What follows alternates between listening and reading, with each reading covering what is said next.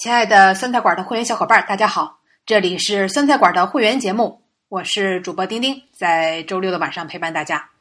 没错，我是王掌柜，我们开始今天的节目。我最近收到了一封啊听众的来信啊，是一个很悲伤的消息吧啊，他说：“你好，丁丁，他说我的男朋友是你们的忠实粉丝，他因为这个鼻咽癌于三月十九号的一点五十五分去世了。”每个周六呢，我们都会一起听新闻酸菜馆，会员也是他来开通的话，开通的说可以的话，在新一期的节目里帮我告诉他，下辈子我们还要遇见，我永远爱他，希望他可以听见。那么其实，呃，这位去世的听众我是有印象的，就是在几年前，好一七一八年的时候，就是因为他得了鼻咽癌，还给我们也写过信，然后我们还有听众特意给我发留言说。呃，现在治疗鼻咽癌有什么方法？希望把这篇文章也转给他看。没想到就是在今年的时候，他已经去世了。自从疫情以来，处于疫情市中心的武汉的朋友们也经历了很多生死的离别。我们每个人都在成长，人生的道路上都会有很多的坎坷与难以预料的结果，所以调整心态也很重要。我现在的感受也可以跟大家分享一下。可能作为一个成年人，你也都清楚，人和人的陪伴，它都有一个时间，它不是永久的。你在人生道路上会遇到很多人，他们陪伴了你，你们享受了在一起的时光，这是非常难得的事情，这也是一个呃美好的事情。如果按照佛家的理论啊，我们人的肉身是地水火风四大元素。组成的，所以叫四大皆空嘛。它有时候聚在一起，就成了一个人形，在世上走一遭。四大一空就分散了，他又回到了一个更高维度的世界，重新进入一个轮回。所以有精神信仰非常的好，没有精神信仰也没关系。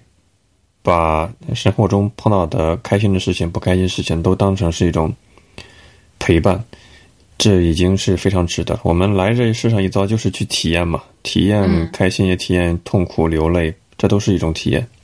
没错，我们的节目也是对大家的一种陪伴吧。不管陪伴多久，陪伴的时候啊，都希望能给你带来一个轻松的心情。那呃，上期节目的时候，我们也提到了，就是全球的粮食作物可能都会生产紧张，所以。我就很感动。之前我说口罩可能会很紧张的时候，就有听众给我寄来了口罩。然后这次我说粮食可能会紧张，我们有一位叫英宁的听众会员听众就给我寄来了他家种的大米，五常大米。所以我真的是很感谢听众对我们的关心，可能是怕 丁丁没有米吃会影响节目的录制，在这里表示感谢。怪不好意思啊，我们能不能以后尽量的？在节目里说什么紧张谨慎一点，这好像 是我自己想吃一样啊。OK，那么我们上周的话，呃，还提到了关于啊掌柜问的哈，就是美国听众知不知道？嗯，就是在美国的话，治疗新冠肺炎是怎么收费的？那么我们位听众发来了呃反馈，我也是给大家读一下。基本上每个美国居民都有商业健康保险。这些保险公司通常被要求保险人出一个比较小比例的费用啊，叫做 copay。但是现在的新冠病毒的治疗，如果确诊，所有的费用都由保险公司出，被保险人不用承担任何费用。如果没有保险的人出现巨额医疗账单无法支付时，本来就有一个 Medicaid 这个医疗资助项目，但以前申请时间长，现在的新冠病人这个账单改为无需申请。医院就可以直接开账给啊 Medicaid。所以你看，我们的会员朋友分布在五湖四海，他们的反馈我还是比较相信的，也给我长了知识。因为关于美国人他在新冠肺炎上要到底要花多少钱，有各种的版本，这有一些基于特定的立场，有造谣的，有说真话的，所以鱼龙混杂。我们的会员节目呢，也跟大家分享另外的美国听众分享的版本，可能更具有真实性。对，那我们还有一位在德国八年的听众啊，他说他坐标是巴伐利亚州啊，就是慕尼黑啤酒节啊，西门子总部奥迪所在的那个州。那么他说，呃，想反馈一下为什么欧洲人不戴口罩。他说，疫情发生刚发生的时候，单位就提供了普通口罩，但一直就静静的摆在那儿。原因主要是欧洲多数国家很早就实行了反蒙面法，即使是伊斯兰的国家的游客都不允许在公众场合遮住面部，尤其是现在。这个是个人神经都非常紧张的特殊时期，作为少数族裔，就更不想惹麻烦。被叫做中国病毒也就罢了，被仇恨和恐惧的人们袭击，那就惨了。他说：“但是这周奥地利已经开始要求超市的民众戴口罩了，门口有专门有人发这种一次性的。如果德国的新增病例不下降，要求人多的地点戴口罩也会变成必须啊！这是我确实。”是第一次了解到这个情况，就是担心有这个反蒙面法嘛，担心被当成恐怖分子啊，这也是听众的一个反馈吧。还有一个西方观念是，他们认为戴口罩的人是生病的人，那你既然是一个生病的人，你为什么还要跑到公共场所干扰别人？所以他们对戴口罩人有一点敌视与不理解，所以有些亚裔面孔的人也遭受了肉身的攻击啊，非常的尴尬。嗯，没错，我们听众还给我们发来了很多反馈，但是跟我们后面可能要聊的内容有关，所以我们在内容里面再说啊。那么关于上周还有一个后续，就是我提到了很多地方发消费券嘛，但是嗯，这周有一个新的新闻，我觉得也挺，就为了让你消费，江西很多的地方开始试行二点五天的弹性作息。这什么叫二点五天呢？就是礼拜五的下午就开始放假，就是放半天，再加上。周六周日两整天就是二点五天，但是有一些地方要求不得变相为周五下午居家休息，而是必须要外出消费。这个后来经记者采访，他说只是鼓励性质的，并非的强制要求的。不过还是引引发了挺多争议的吧，因为就是他特意的，就是有有特有个地方叫新余市吧，中共新余市。呃，市委办公室还发了一个通知啊，就试行周末二点五天弹性作息，不得变相啊，在居家休息。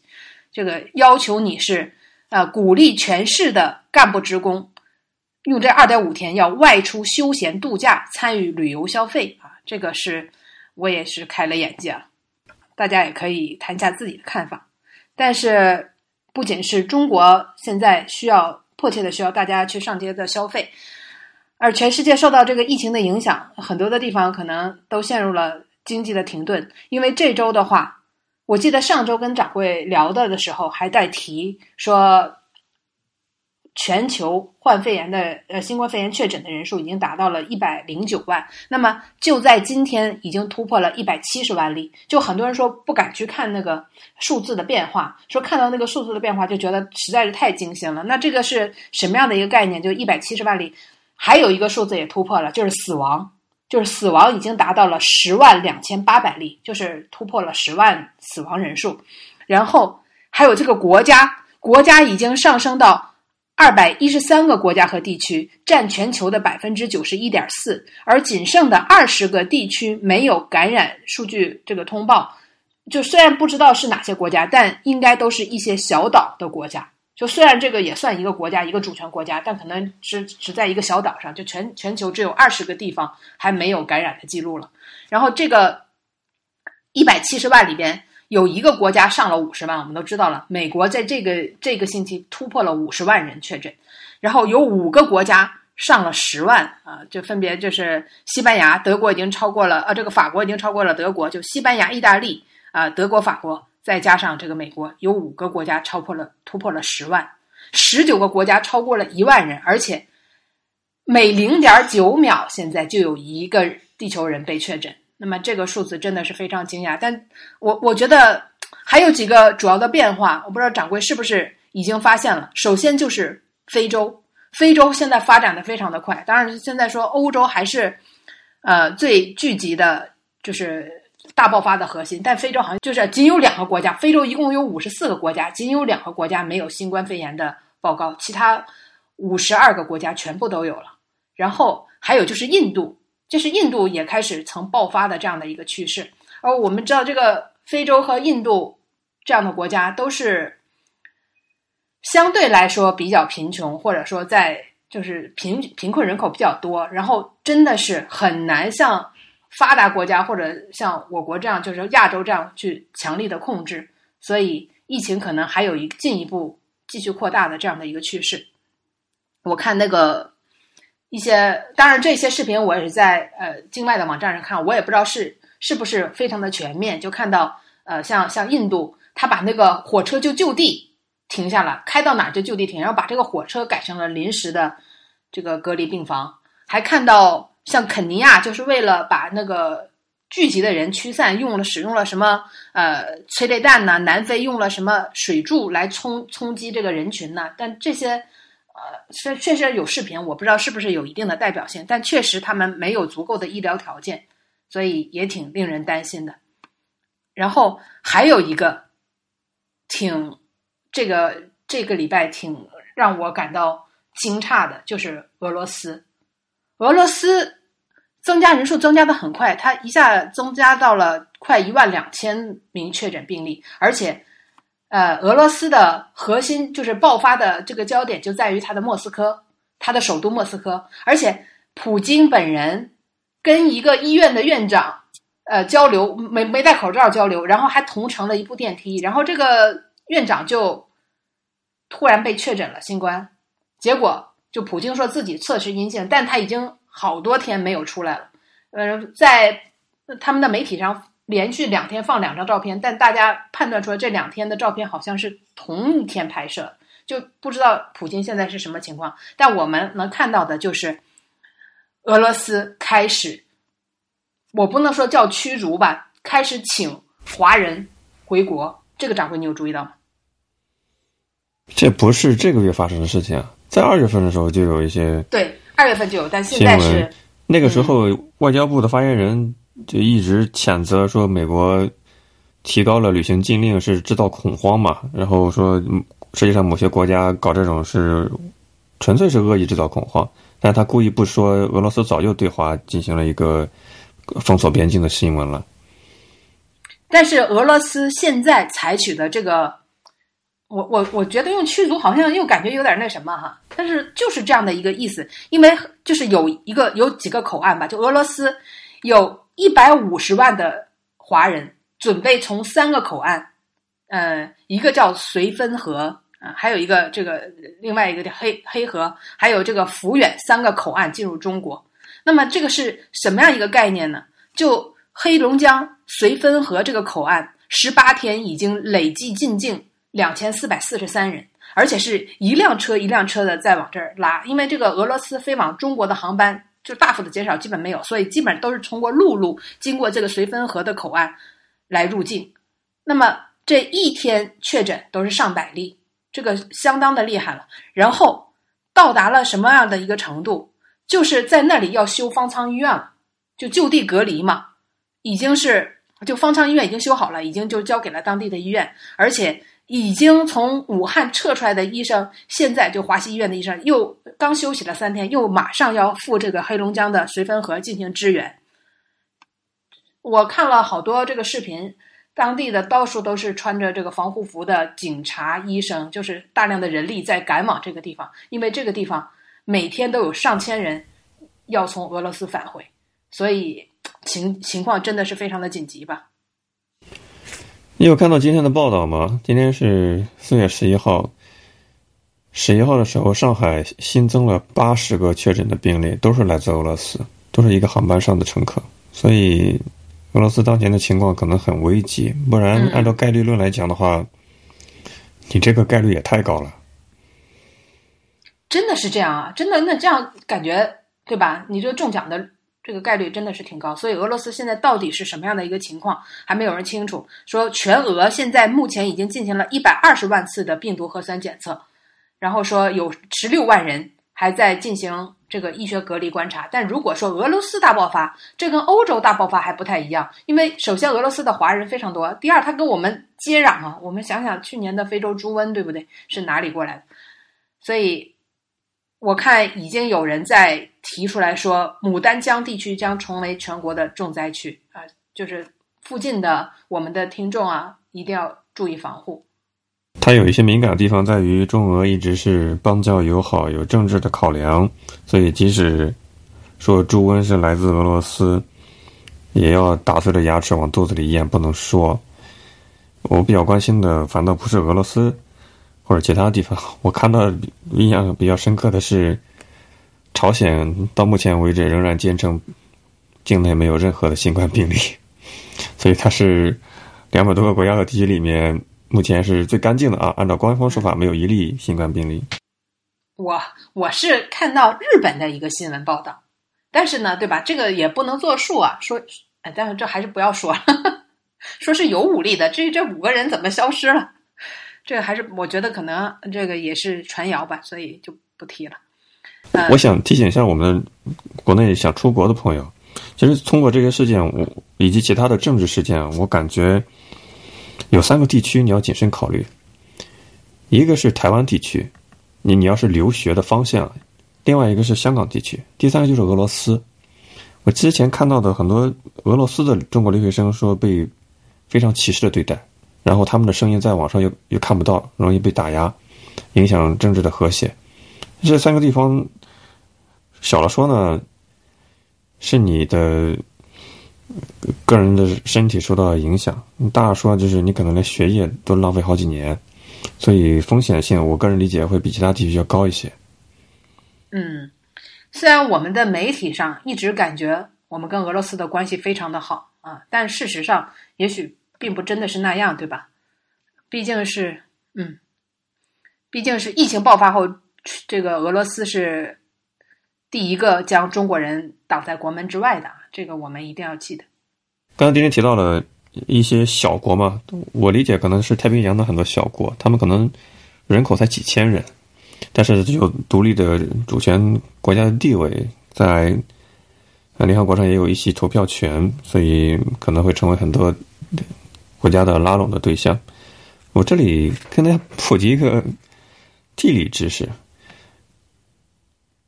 你知道全世界地球上最孤独的地方是哪里吗？最寂寞的地方？我不知道丁丁是不是知道这个地理概念？我还真的不知道，你说说看。叫尼莫点。太平洋哦。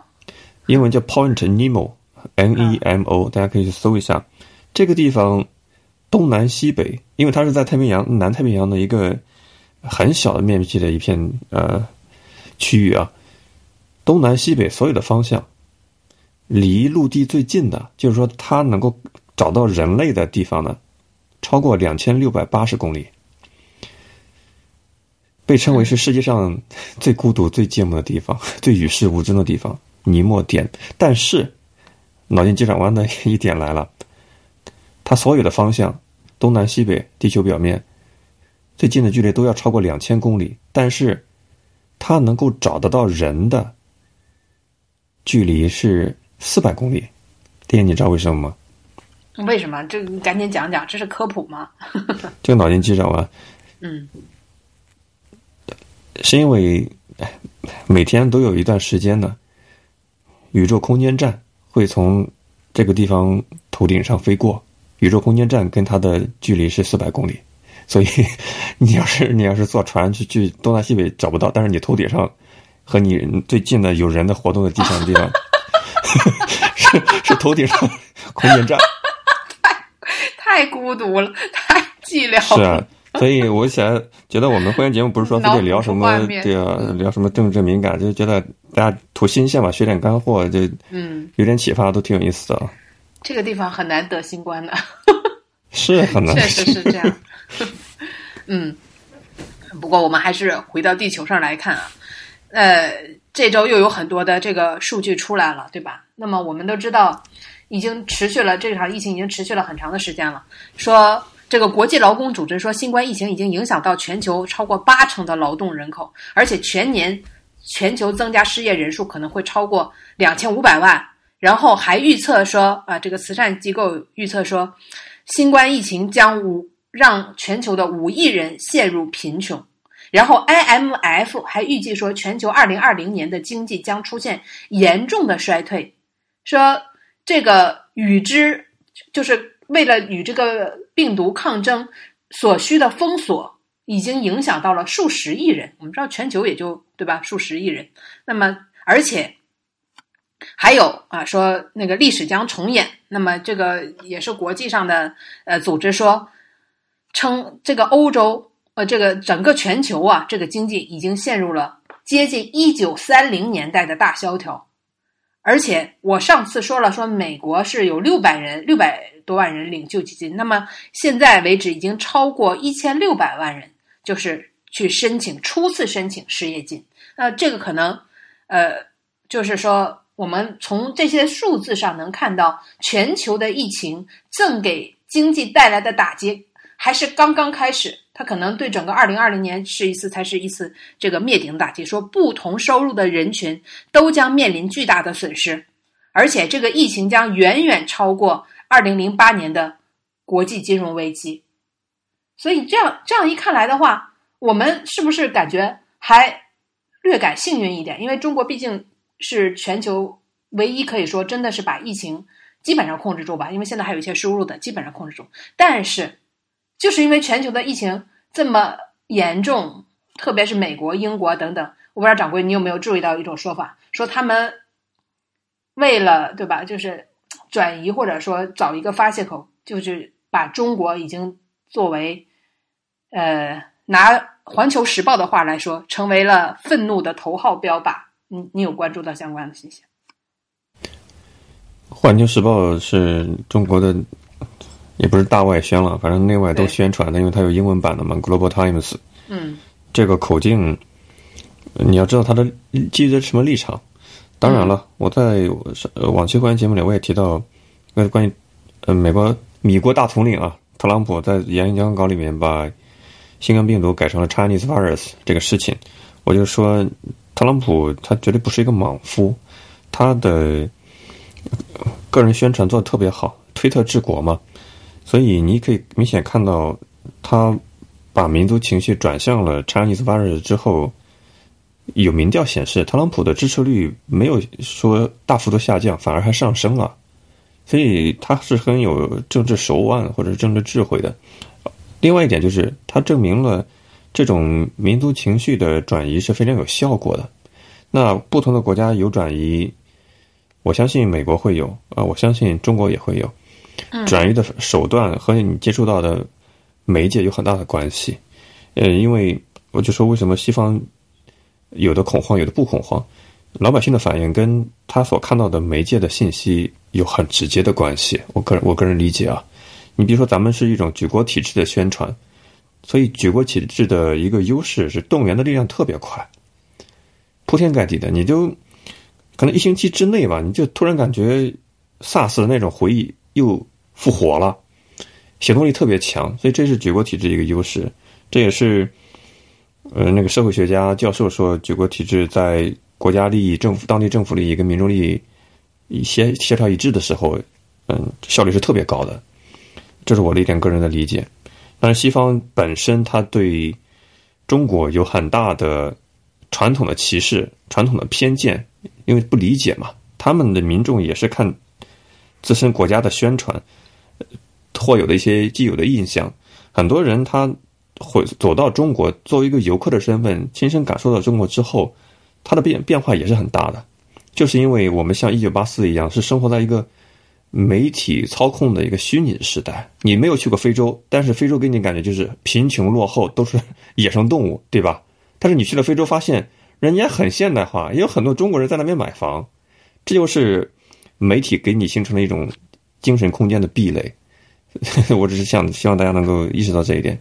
嗯，呃，我觉得掌柜说的特别对，我非常赞同。那么，但是我觉得我们就算知道他可能是，比如说媒体的引导，或者说这些国家正在面临巨大的损失，他们也需要转移民众的仇恨的情绪。所以很多的国家啊，就据说啊，要向中国进行索赔，因为他们认为呃，中国没有把这个。病毒或者说这个新冠肺炎完全的控制在自己国家里，但请问谁又能呢？对不对？请问这些呃，经过了中国已经患了肺炎这么长时间，然后你们这些国家做好了准备吗？啊，显然到他们那边的时候也没有。呃，不过我们确实要面临着比较严重的这个国际的政治风险。总之呢，在国外的听众，我也希望得到你们的反馈，就说是不是有更加严重的歧视亚裔或者华人的事件发生，也请大家小心。不过还有一个呃原因就是口罩，你知道吗？呃，因为在中国正在疫情大爆发的时候，据说啊。中国通过留学生，或者说通过各种各样的，当时是我们在节目里就已经说了，买光了世界上基本上所有的口罩。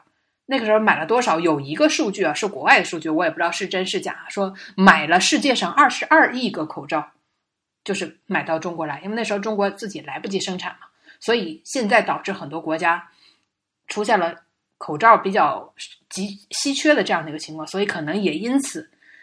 就是口叫口罩仇恨吧，就是因此觉得，那么对吧？自己的口罩都没了。这这当时我还记得，就有我们的听众去美国、去澳大利亚，那时候疫情完全没有在国外爆发，都买不到口罩，因为口罩全都被华人给寄回来了。这是呃其中的一个原因，还有一个原因也是世界可能对很多的国家爆发的国家对世卫组织。非常的愤怒，这个我们在节目里也提到过。就在中国疫情大爆发的时候，世卫组织还一口咬定说这只是，就是没有把这个呃疾病的等级就是提高，提高到全球流行这个级别，所以耽误了一些。对，就是。让各国没有提高警惕吧？就他还强调，就世卫组织的负责人还强调说，从目前来看，没有事件就是爆发的迹象，认为还只是限制在中国本地而已。就这个话，我在节目里也说过啊，所以这可能也是各国感觉到呃比较愤怒的原因。嗯，我们也做好这样的一个准备吧，对吧？嗯，毕竟他们现在已经遭遇到我刚才说了，可能一九三零年代那样的大萧条即将到来的话。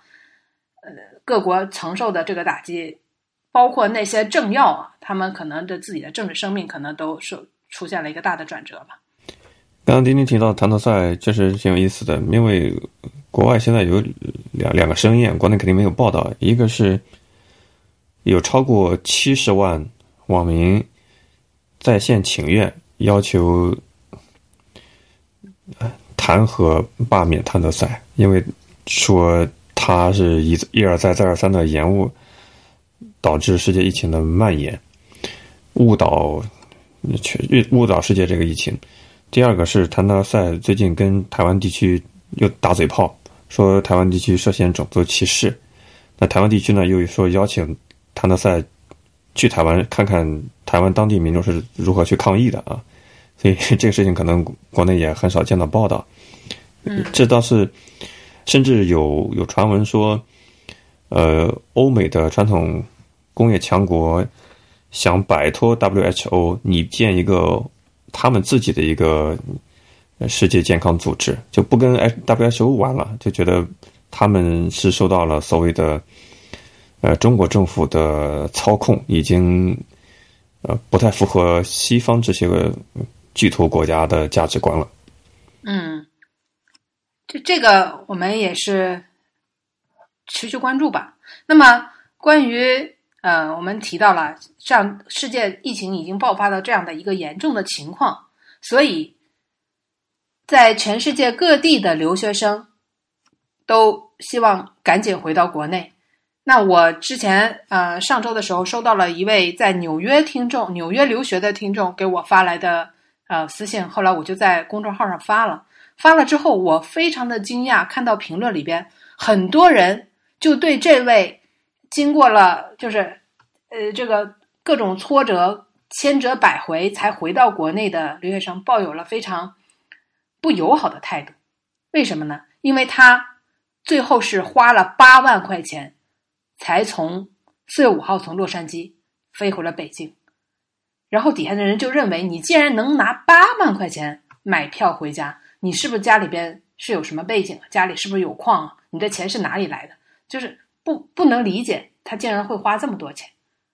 后来我去打听了一下，然后朋友之间也聊天，就我朋友的我这个同事的呃认识的人，家里的孩子高中就在美国读书，为了这次回来也是花了八万块，所以这个简直就是一个标准价格。就是你如果想回来的话，可能不花上呃几万块钱、小十万，你可能都没有办法买到机票。所以在上周的话，呃，发生了一个非常让人愤怒的事情，就是呃，东航啊，这个发生了一个就地抬高价格。让这个买了机票的人留学生也回不了国的这样的一个事件，那呃，我跟我描述的这个当时跟我描述的这个朋友呢，也是非常的气愤，因为他的他认识的人正好就当时就就买了这班航班的机票，因为很多的留学生或者是想回国的华人，他们是提前很久就要买票的，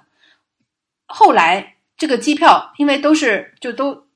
改成了，我们上周已经说过了啊，就是一周一一司一国一线，一周一班啊，这个就是五个一嘛，就是一个航空公司在一个国家只有一条线，而且在一周只有一班，所以很多人买了七七八张机票，最后全部都取消，都取消，这航班取消了，你没有办法，正好买到了这个航班呢，那么有人就买到了四月四号从多伦多啊回国的这个航班，是东航的一个航班。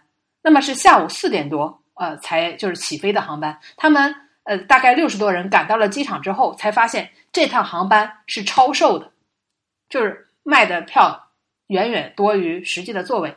但是因为疫情期间又要求客座率不能超过百分之七十五，所以这些人一早可能早上六点多就赶到了机场啊，下午四点的飞机，全部坐在那里等着，谁也不知道到底谁能上飞机。就是这百分之七十五给谁呢？对吧？然后直到等到下午，呃，马上就要登机的时候，出现了，就是这个东航的人拿着一个名单过来了，就坐地起价。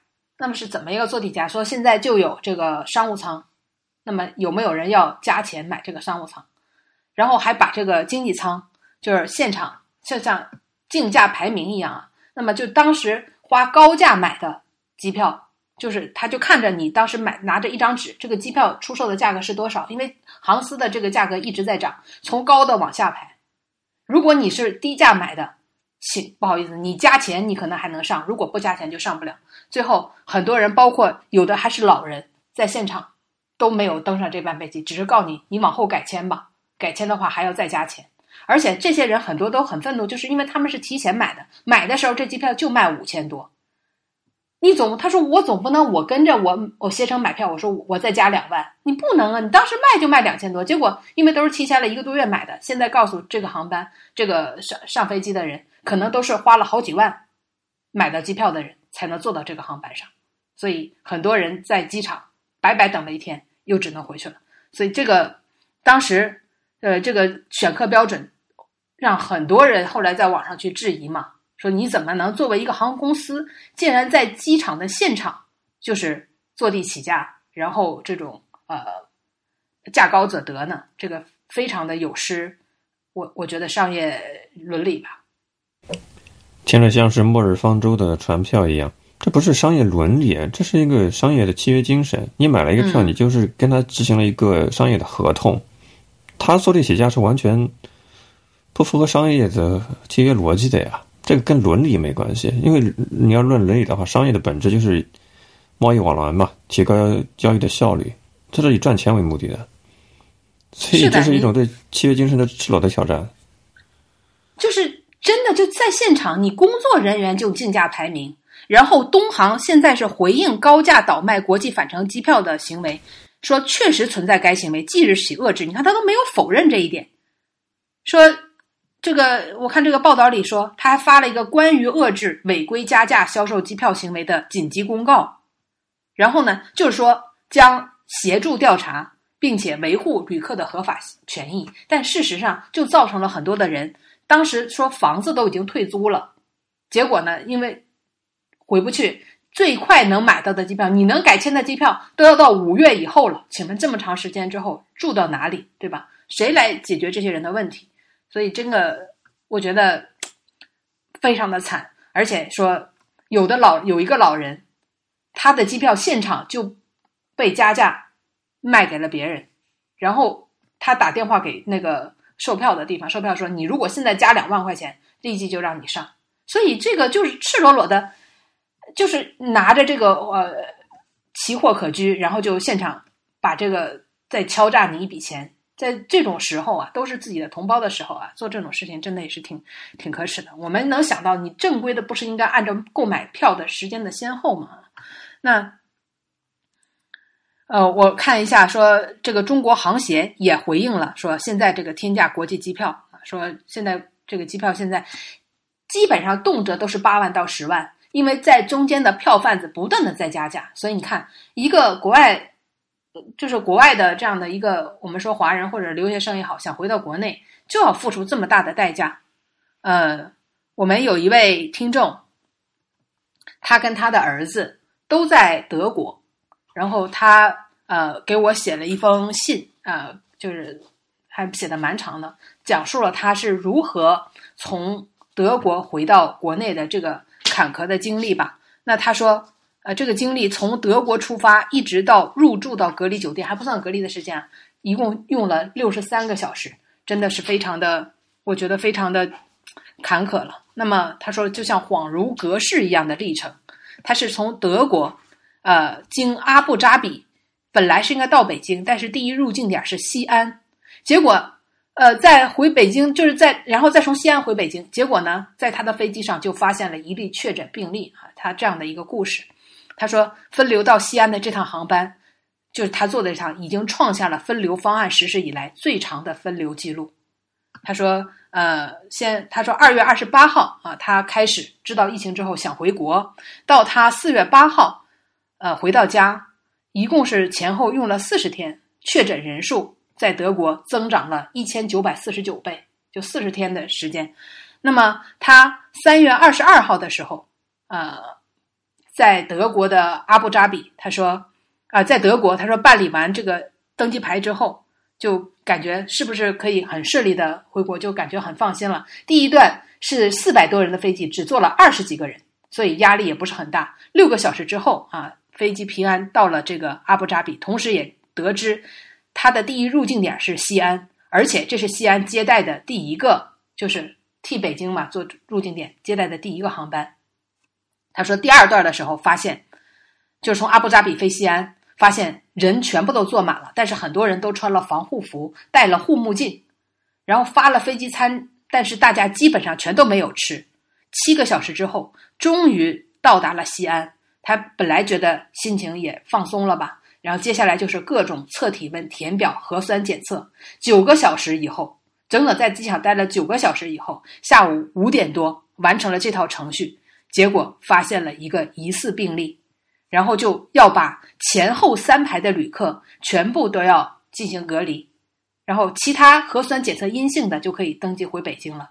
但是没有想到，接下来登机却出现了问题，因为那个他们这个飞北京的航班的那个航空人员，就是所有的机组人员，正好就在这个疑似病例的前后三排里，所以机组人员全部都要被隔离。那么飞机就不能起飞了，赶巧不巧，他们全部都不能起飞，所以所有的人就是当地西安政府决定要所有的乘客当晚入住西安，那住就住吧。他说，酒店是距离机场四十分钟的喜来登酒店，为了保证有效距离，打算一个巴士限坐二十五个人，他们有三百多个人要去酒店，这要全部都运过去，大概要一天的时间，所以他们又经过交涉。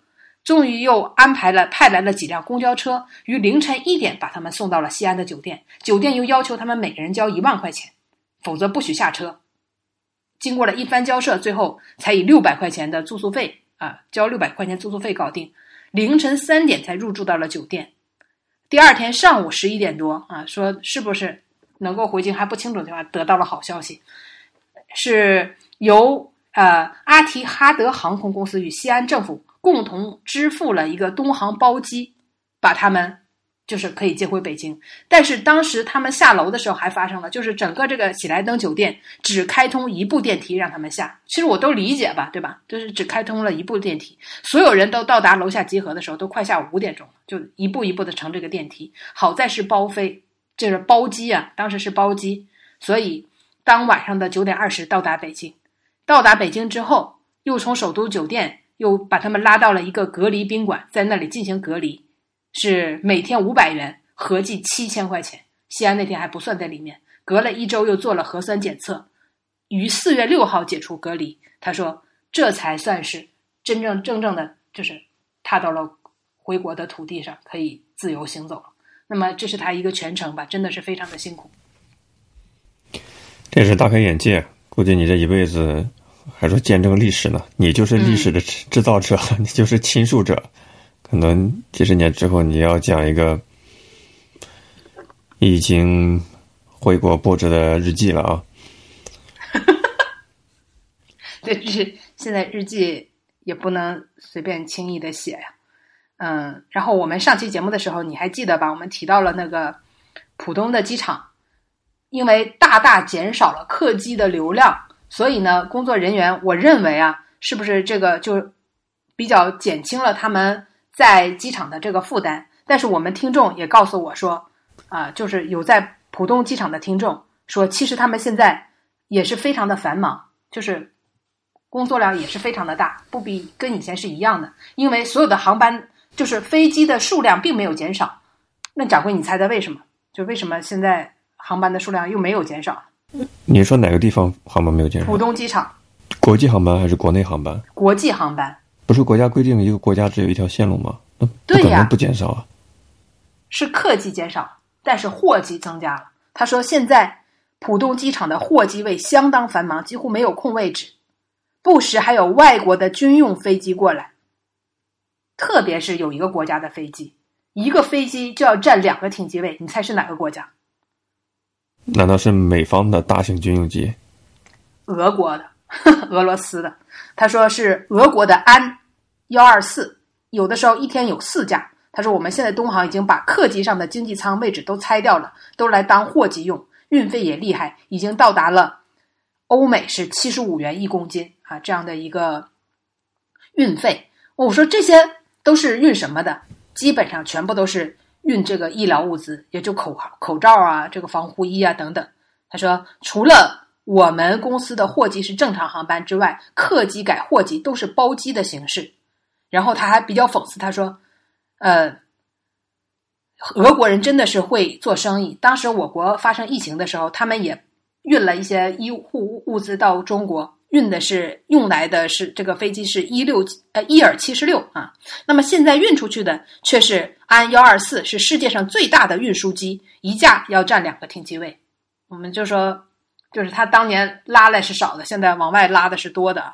而且他说现在呃货运非常的忙，是口罩为主，但现在不断的有这个中国口罩的质量情况啊，就运出去虽然多，但质量情况好像也。比较严重，那我说你都知道有哪些国家对吧？这个口罩问题严重，他说主要是美国和意大利，而且他现在又提供了一个数字，他说东航现在是三架旧的三三零没有客舱娱乐系统的飞机，是把经济舱的座位都拆了来做货机，其他的飞机要做货机就把货按照每个座位五十公斤的标准用绑带绑在座位上，就是说现在东航啊目前的现状。就是把这个所有的很多的客机吧改成了货机，在一一一个货机一货机的再把中国的口罩和医护物资运到国外去。那现在可能中国就是全世界呃最大的这种提供医护物资的国家了。真的是谢谢这位朋友的反馈，让我们大开眼界。没想到人流量下降了带来的损失，反倒让。货机给补充上去了，真的是有意思。但我刚才说美军飞机，那绝对是太天真了，因为估计美方也不太可能把自己的军事设施搬运到中国来，呢可能也会有什么泄密的一些风险。不过提到这个口罩，我上周看不少听众给我转了一篇新闻，我不知道掌柜有没有注意到，说外销欧美的口罩里有死苍蝇，然后看那个照片，那个口罩上都是。黑点点儿，然后确实有一只被拍扁了，还带点红血的那个苍蝇尸体在那口罩上。你看到这个新闻了？真没注意。嗯，这个涉事的厂家还曾捐了十万的口罩给这个学校。那么，而且他这个口罩买这批口罩的人是打算放到亚马逊上平台上，就是卖到欧美国家的。所以发生这样事情，他就很生气，然后记者就去。采访了，就采访发现这个所谓所在的位置是河南的滑县，那么这个华县呢说，现在每个村子里都有小好多小作坊，说呃村民们办完营业执照之后，买台机器就开始生产，很多都是在自己家房子里就直接干了，哪有什么卫生条件？但我们知道这些口罩真的都是要出口到国外的，那带来的给我国家带来的这个就是钱不钱还好说，带来的国际形象真的是影响很大的。呃，你说我们听众真是做什么都有，我们有一位听众正好就是在做这个产业链里边的一个环节，他算他说自己就是业内人士吧，他所在的位置是江苏的常州，他说就常州现在做口罩已经。就是疯狂到什么程度？他给我发来了好多好多的资料。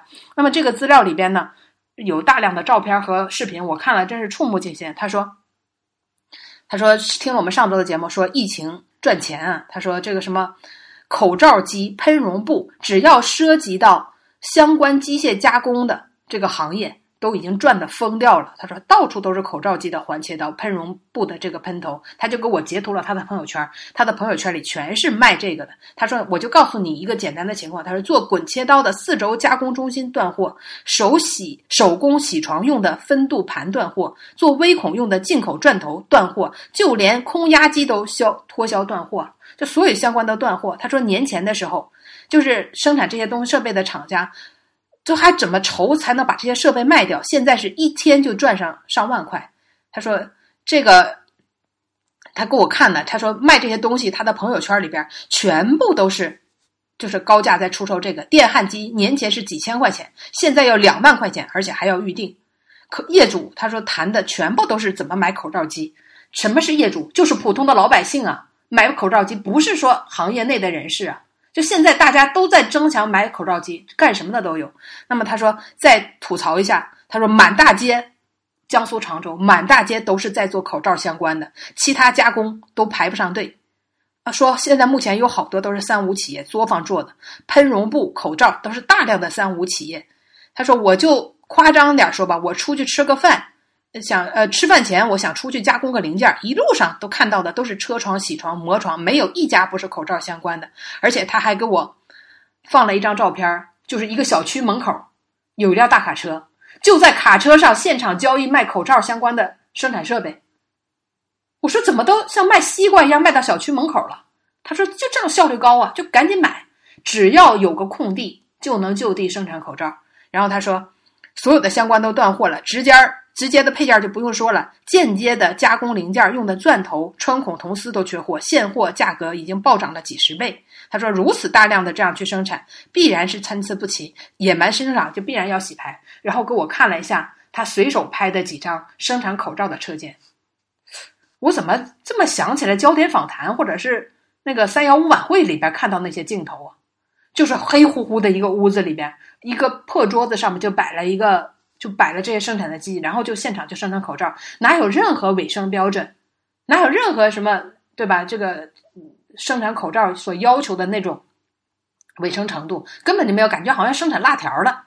就这样，他说现在工商已经开始查三无口罩厂了。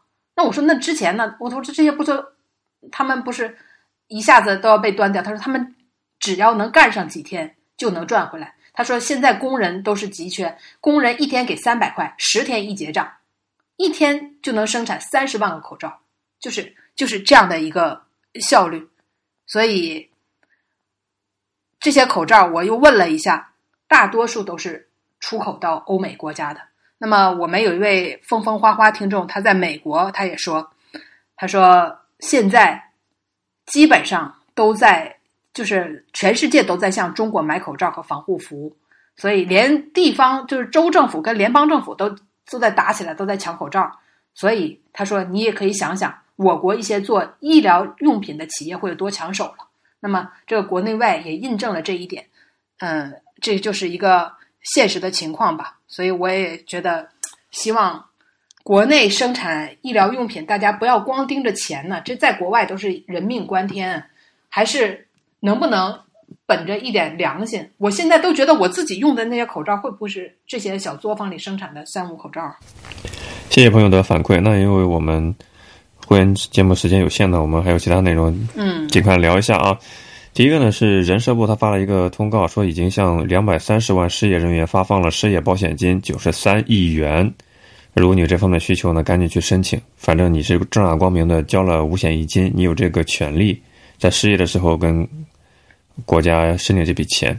我有听众领过，所以他上周特意给我发来了他的反馈，我也跟大家说一下，就就不是你只要失业了就能去领，你还要参加他们的这个失业培训，然后还要呃接受他们给提供的工作，比如说营业员或者什么样的。就如果你要不去做的话，也是就是领不到这个失业保险的，要求还是比较高的，大家可以去了解一下当地的情况。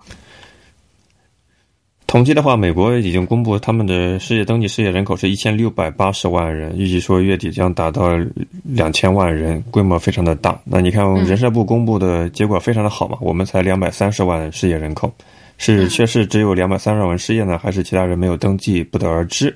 总之，这个数据的差别还是比较大的。但是我当然希望可能国家统计的口径是准确的。与此相带来的是另外一个消息，余额宝的收益率已经跌到了百分之二以下。我去看了一下，其实是百分之一点九几啊。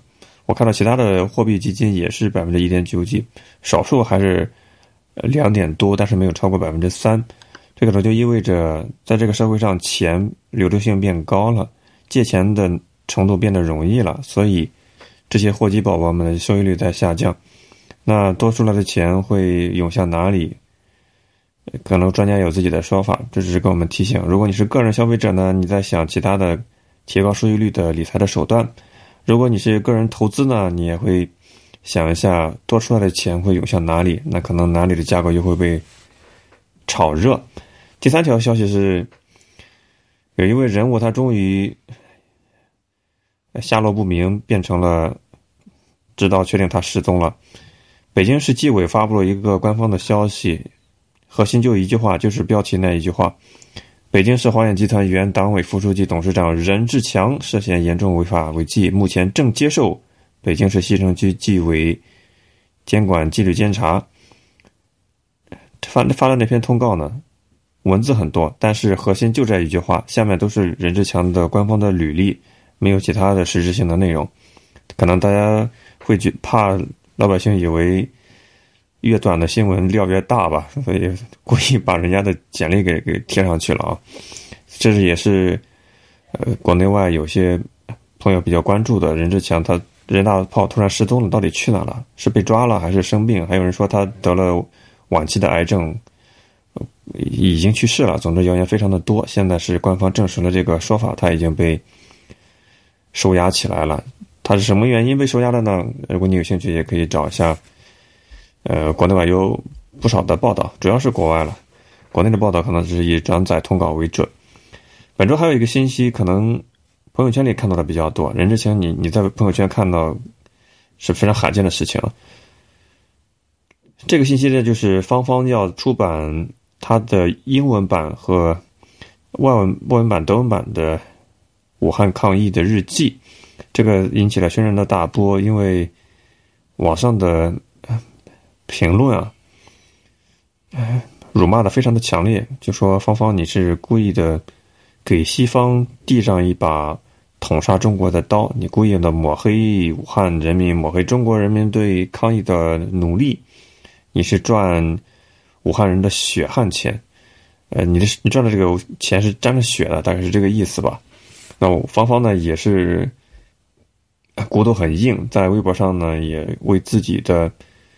这个决定进行了解释，说大概意思就是一个健全的国家、健全的政府，不不会因为说一本书在海外出版就变得脆弱。所以，我们突然节目里有必要去聊一聊，因为其实很多人他是看公众号文章带节奏，他也没看过《芳芳日记》的原文。日记写了非常多，几十篇，从一月一号写到了好像三三月底吧。在网上呢，也可以找到一些呃汇总的芳芳日记的中文版。它这个英文呃外文版的日记呢，不是已经发布，它是预售的一个状态，据说是今年六月份会正式的发布。不知道网民的抨击啊，在你的朋友圈里面看到有多少？你个人对芳芳的呃发布海外版的日记是什么样的一个个人的看法，也欢迎在会员网站上给我们留下自己的观点。嗯，我其实我看到非常的多，包括我父母都在发相关的这个文章，就是有有一点比较蹊跷吧，所以这也是大家比较，我觉得这个书本身它写最开始的这个目的是什么？这个其实还不是最关键的，而是说，嗯，为什么国外会这么加加加急的？我觉得去出版这本书，因为有一些作家就说自己原来也有小说要在国外出版，就是国外呢出版对这个要求是非常的高的，嗯，包括翻译翻译的是不是准确或怎么样，就是程序非常的复杂。他一本我们有一位作家的一本书在国外，呃，就也是想在英国出版，整整用了两年的时间。但是呢，芳芳的这本《武汉日记》呢，几乎可以说是神速一样啊，就翻译成文，然后就要在国外出版了。所以我觉得有一点我是同意的，不管芳芳她自己是怎么来看她自己写的这本书，这个内容到底是如何，我觉得也不想评价。但是国外能够这么迅速的想去出版这本书，还是带有一定目的的，就是这个可能是跟。芳芳的初衷，我觉得也是两样的吧。就他写这本书的初衷也是两样嘛。为什么国外会这么快的去翻译了他的书，又马上把它进行出版了？那到底是怎么样的一个想法？是不是像我前面呃，咱们在节目前面也说的那样？是不是很多国外的愤怒，他也需要找到一个？你你没有看芳芳的解释吗？芳芳说，他想在国内出版不可能了，因为国内出版社一开始还是有有兴趣接的，后来因为网上的。这些基佐式的评论辱骂，没有出版社敢接了，所以他不得不去海外出版。你不能在大陆出版，那你只能去海外出版了。嗯，我我也不觉得一定要以这样的一个情况。那么，因为呃，如果说所有世界的国家大家都是一个比较平和的心态的话，拿到国外出版，我觉得也无可厚非。但当所有的就这些国家还打算向中国进行索赔，或者说再提出谴责。在希望追责的时候，然后拿这本书去那个地方出版，你可能是怀着一个我问心无愧的状态，但是去出版你这本书的国家，他可能不是这么想的，所以我理解很多网友对他到国外出版书这件事情的愤怒。所以你还记得今年三月份的时候，新华社发了一篇通稿，很多媒体转载。武汉的雷神山火神山医院还在紧急的，就是收治抢救的时候，新华社发了一篇通稿，《大国战役》这本书出来了，你还记得这个事情吗？嗯，没错。一个月的时间，一一篇鸿篇巨著就出来了。只不过现在这篇这本书已经被被下架了，我不知道什么原因，可能会呃，官方的层面收集网络的舆论，觉得是一个负面的评价，所以。把这个声音给消消除掉，也不光是这一点吧。我觉得就是不想太高调引战吧。因为写《大国战役》的时候啊，我们不说这书什么目的，他没打算给国外的人看，对不对？他没想到这种疫情在国外这么大爆发吧？那人家现在美国都已经五十万了，对不对？那意大利你知道死亡？意大利它的呃这个确诊人数才十五万多，死亡已经一万八，就是它的死亡率已经超过了百分之十。这时候你再说。你是如何战胜疫情？这个时候就显得实在是太高调、太不合适。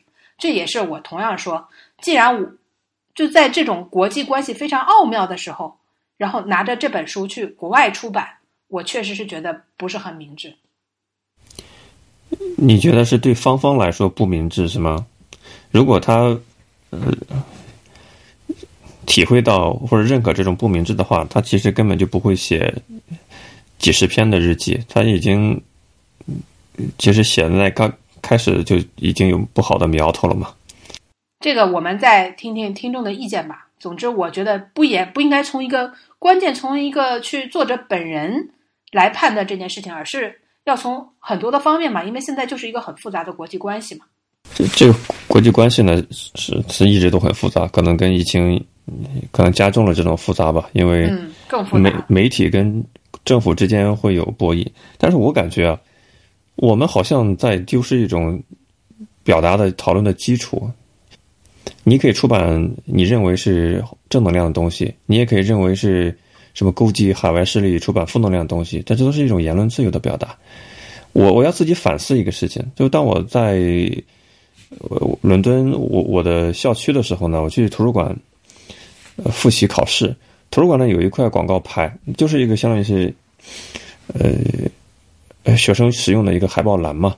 我看到一张呃中文版的打印的一个告示，我看了内容非常的生气。那个时候是深夜十点钟左右，我周围没有任何一个人。我第一个反应就是我要把它给撕掉，我非常的气愤。但是我这种恼火持续了不到三十秒，我突然意识到自己是多么的愚蠢。就是你如果看到一个东西，你很愤怒，因为他跟你的意见不一致，你就把它给撕掉、撕烂、扔到垃圾桶里面。你和你讨厌的那一类人有什么区别？他也有自己表达的自由啊。所以我用了三十秒的时间，迅速的想清楚了这个事情，然后就就走走掉了。呃，第二天我我又经过那个路口，发现那个不见了，我不知道是什么样的一个原因。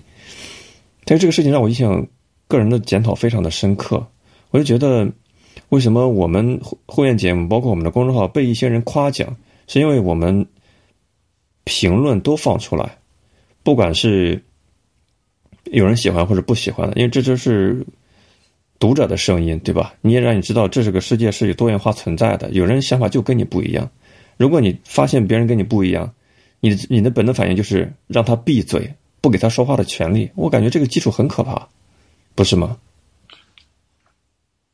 如果从我个人的角度上来讲，如果我是一个作家，我可能最开始写的时候，我是认为我很客观的批评，但是我不会把我的这个批评拿去。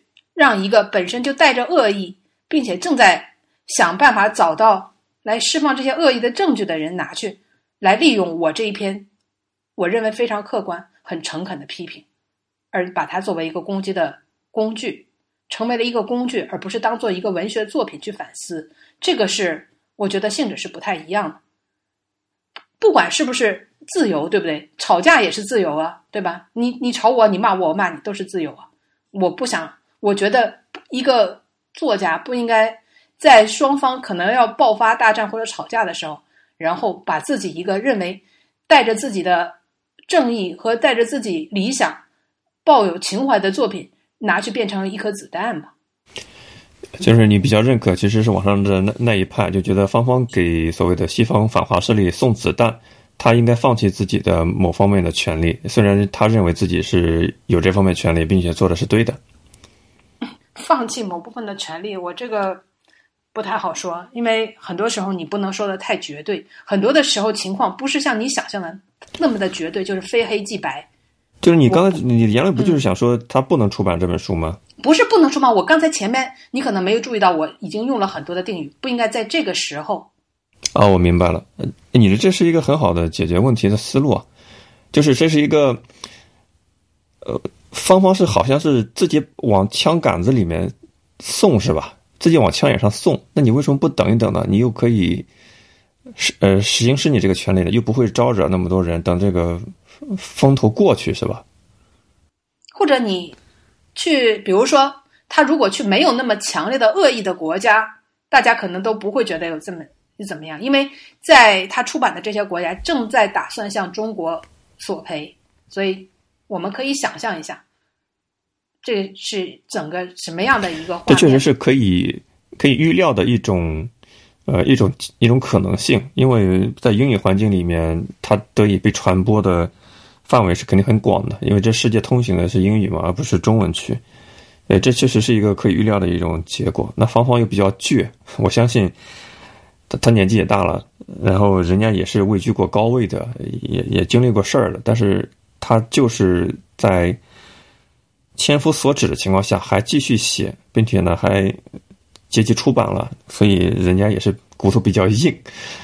所以，所以你所说的这种等等等，大家都消消气、风平浪静的时候再出呢，估计对他来说不是一个可选项。方方阿姨是比较比较倔。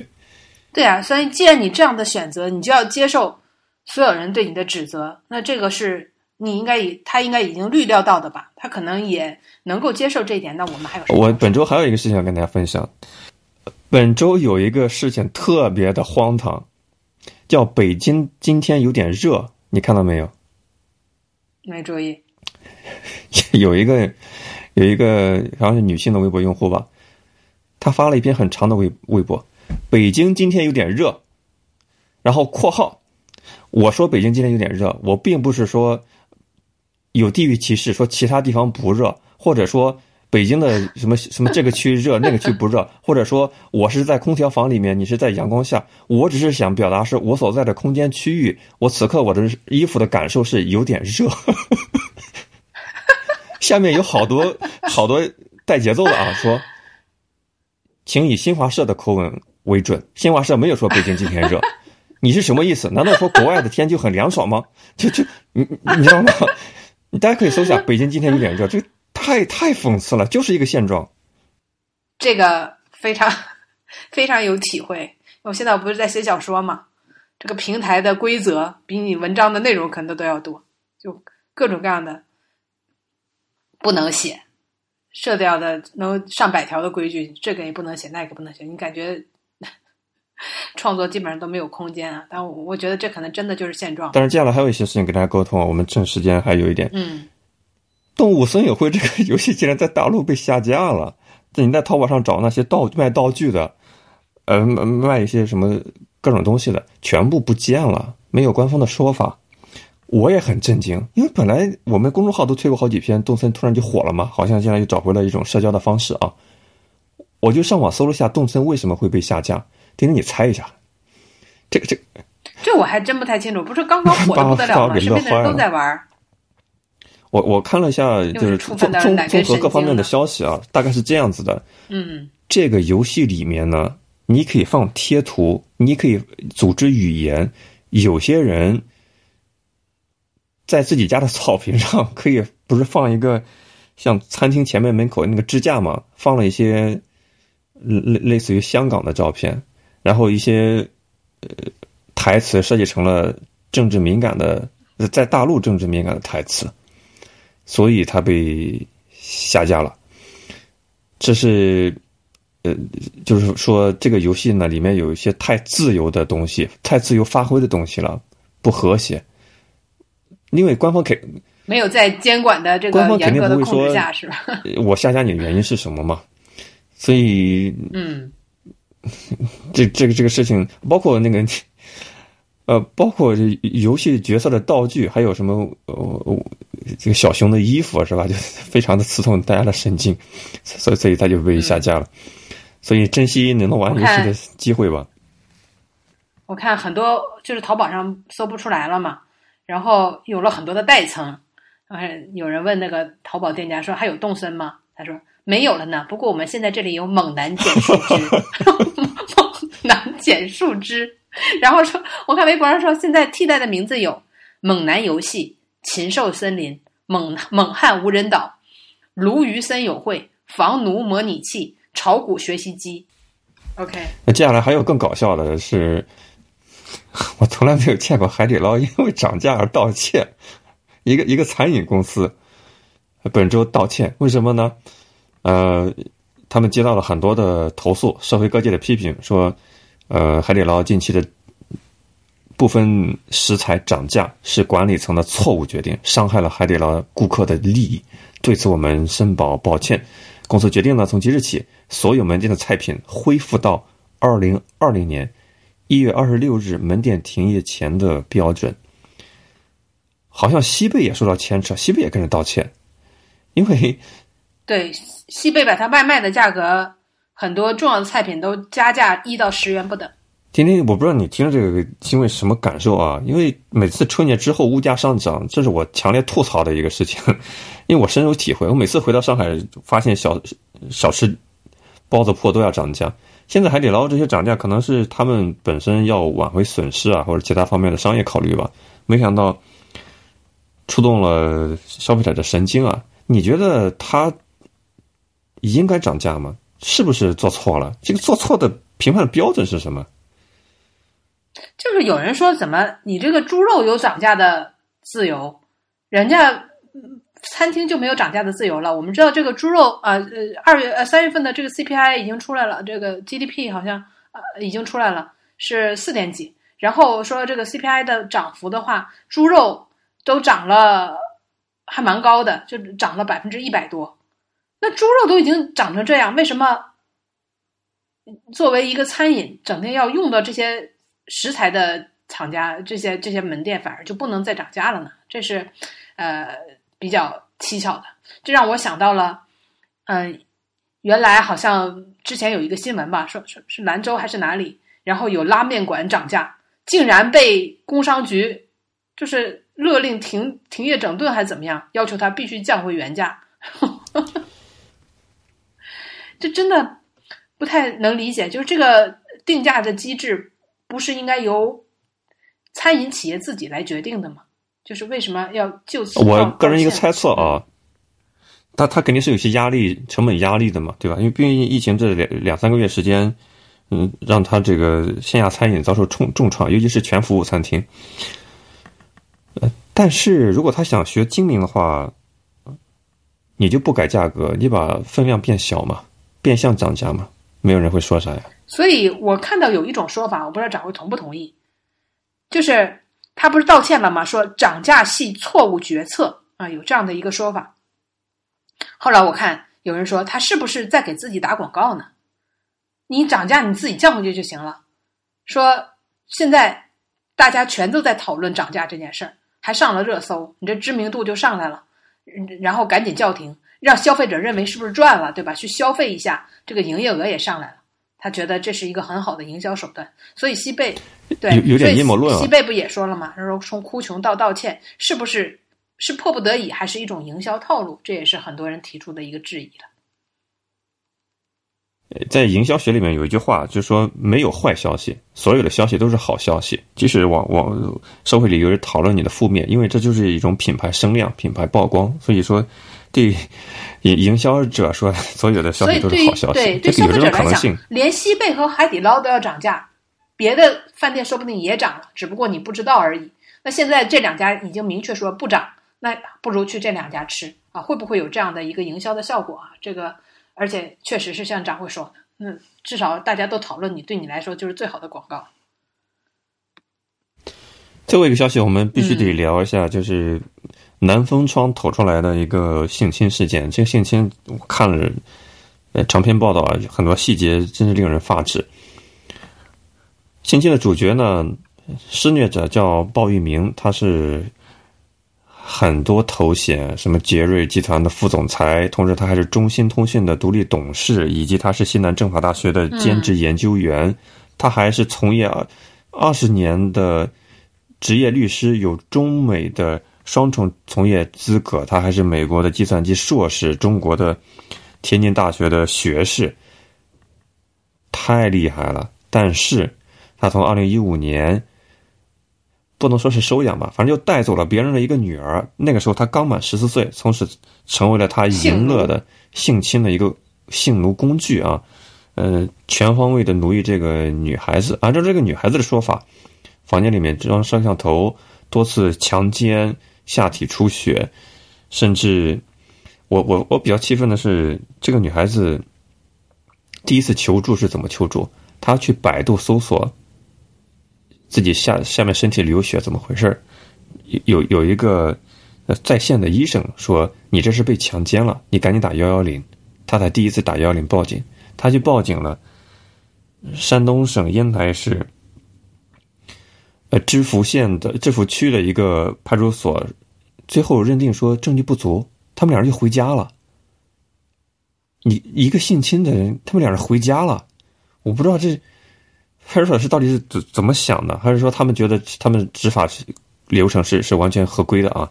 但是南宫窗透露另外一个细节，说有一个执法的民警跟这个养女和她的母亲说：“你们这个事情我没法再再查了，再查我的工作就就没了。”我不知道他是顶多大的一个一个一个执法的压力啊！但是这个事情现在有一个结果是，鲍玉明所有涉事的相关的企业全都把他给辞退了，还有就是他主动提出辞职申请，避免对人家造成影响吧。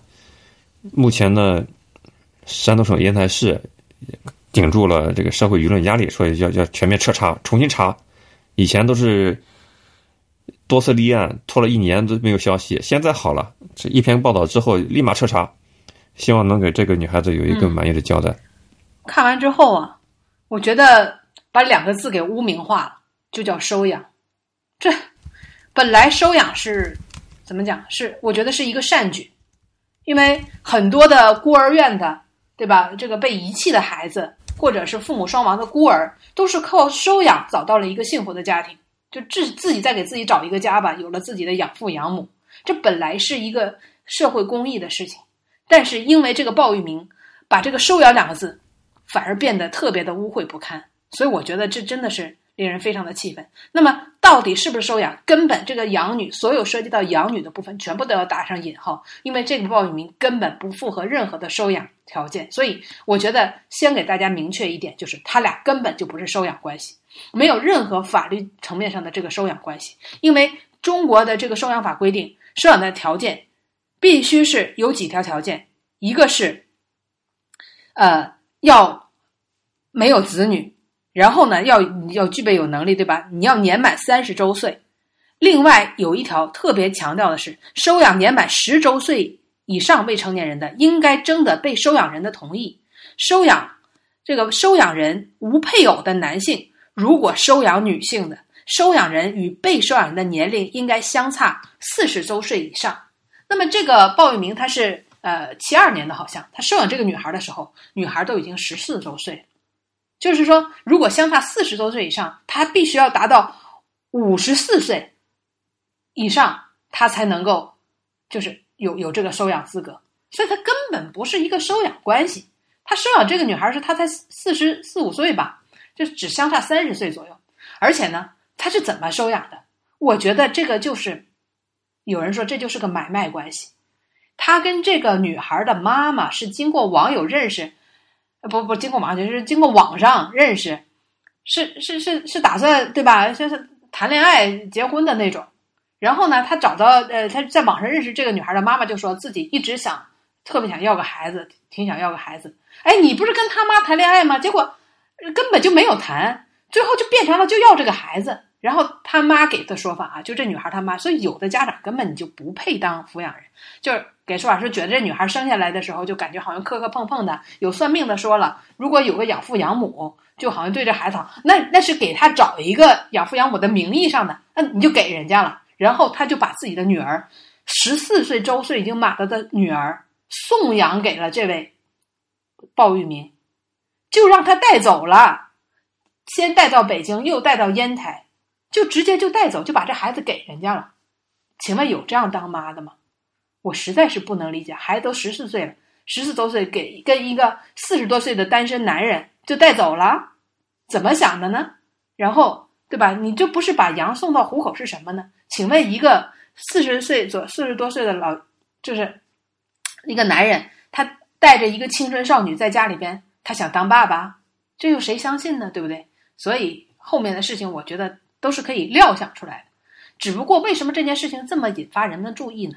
实在是衣冠禽兽，就是他给外人看到他的，就是那些去世人的形象，各种光环照身，各种高大上，让人没有想到他竟然是一个恋童癖。我就是这么说，因为他的女儿，就是所谓这个收养的这个女孩，在他的这个电脑上发现了大量跟。幼儿就那种视频，你知道吗？他说，那女孩说有三岁的，有五岁的，都是这种。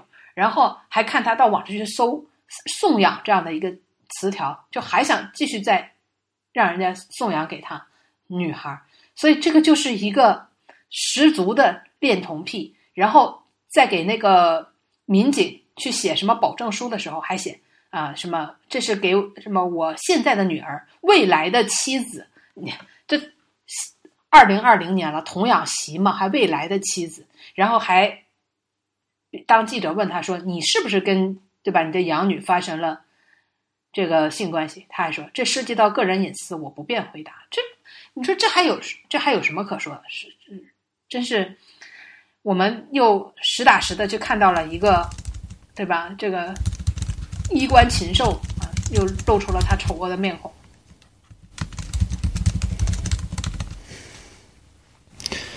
当然，与此形成对比的是，我们二零一九年的中旬聊到过一个上市公司的董事长王振华性侵幼女的事件。后来不了了之了啊。根据网友的反馈，网上一些消息，人家过得很滋润，人家的公司也没有受到影响，反倒是市值又升了好几百亿。所以这个事情更更让大家很气愤，就是说，即使是全社会关注的这样的一个声量，最后他也可以不了了之，因为他有足够的，唉，权力吧。有人说 “knowledge is power”，这个这知识它不是力量，它是权力。但是你有时候你有资产，你有社会的关系足够的强，你也有特权，你也成为一种特权的人物。这有时候感觉正义好像，你说他是迟到还是根本就没来呢？有时候当事人都死了，正义还没来，你说他叫迟到吗？我感觉他就是等于没来啊。这个让我们真是。感受到有钱就是可以为所欲为吧？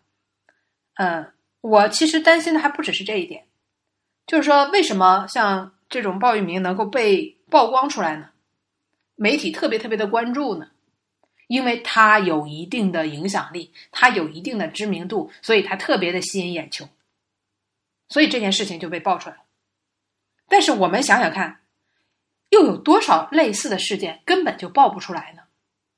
一个，我说受过高等教育的人，他仿都最就他法律师哦，他最了解法律的人，他都那样知法犯法，他都能做出这样的事情。那在我们看不到的地方，又有多少这样的事情正在发生？那为什么告了两次都告不倒他，直到媒体关注才重新立案呢？就是因为很难取证？就是十四周岁以下。无论你自愿还是不自愿，结果都是判强奸。但是，当你十四周岁以上，请问你如何表明你不是自愿呢？如果说这个人懂点法律，我就是可能微微懂点法律，他就有很多的理由来证明这个人是自愿的，就是对方是自愿的。那像这种。对吧？这种衣冠禽兽，就像鲍玉那样，他如此了解法律，说不定他早就给自己已经想好了法律上的退路，来证明对方也是自愿的，因为对方已经超过十四周岁了，又很难去取证。所以我想到的是，在看不到的角落里，在更黑暗的地方，可能有无数的女孩都在受到这样的家人也罢，所谓的对吧，养父养母也罢，或者自己的亲生父母也罢，或者是邻居亲戚、老师。都可能在对他们进行了这种性的侵害，而我国又没有剥夺抚养权特别有力的这样的一个法律执行的制度，因为一旦剥夺之后，请问这孩子谁来养？所以我们看到很多的案件，不得已，对吧？还是由原来的这些父母来抚养，或者说，对吧？原来这个家庭他摆脱不了，只等到他自己成人能够独立出去之后，他可能才去提起申诉去告，但这个时候证据又在哪里呢？所以这才是让我感觉到。非常心痛的地方。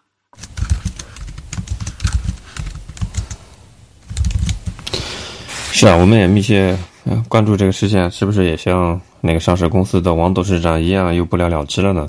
南风窗一直在跟进这个事情，甚至央视新闻都有相关的评论，可能给山东省烟台市的地方政府有很大的舆论的压力。在这种重型压力之下，是不是能有正义正义的？伸张真的是非常期待，也希望不能再让公众失望。听了那个，就是山东那个派出所，他的那个电话录音吗？我听的真的是头发都要竖起来，我气的，因为这个女孩当时就在南京的一个派出所，她当时所在地嘛，南京派出所去报案，然后打电话给这个，就在南京派出所里面打电话给这个山东的派出所，山东派出所，你不要再来我这告那个。报案了，你就去南京报，去南京。他说我现在就在南京派出所。他就说那你就给他报案。他说人家要问你这边的处理结果。后来南京派出所人把电话接过来，说我来说，你把这个处理结果要给人家当事人呢。结果这山东的就说你你不要问我呀，你去问那个就是负责这案的警官。那这个警官的电话为什么不接？他不接我也不知道，他不接电话有什么办法了？一问他，那你就问他，他不接电话，那我也没办法，你继续打好了。就是你听，这是一个派出所的态度吗？如果派出所是这样的态度，谁还能就是有困难找警察呢？真的太令人心寒。那这就是很多人不再看新闻资讯的原因，因为看多了伤身体，太气愤了。不不。我还是看到了好的一面，就是南京派出所南京派出所在整个的过程当中，我觉得还是挺不卑不亢，说话还是挺有力度的。好，我们本期会员节目要么先嗯告一段落，我们期待下期能够看到一些后续，也看到一些呃新的值得分享讨论的热点。我们下期再见，拜拜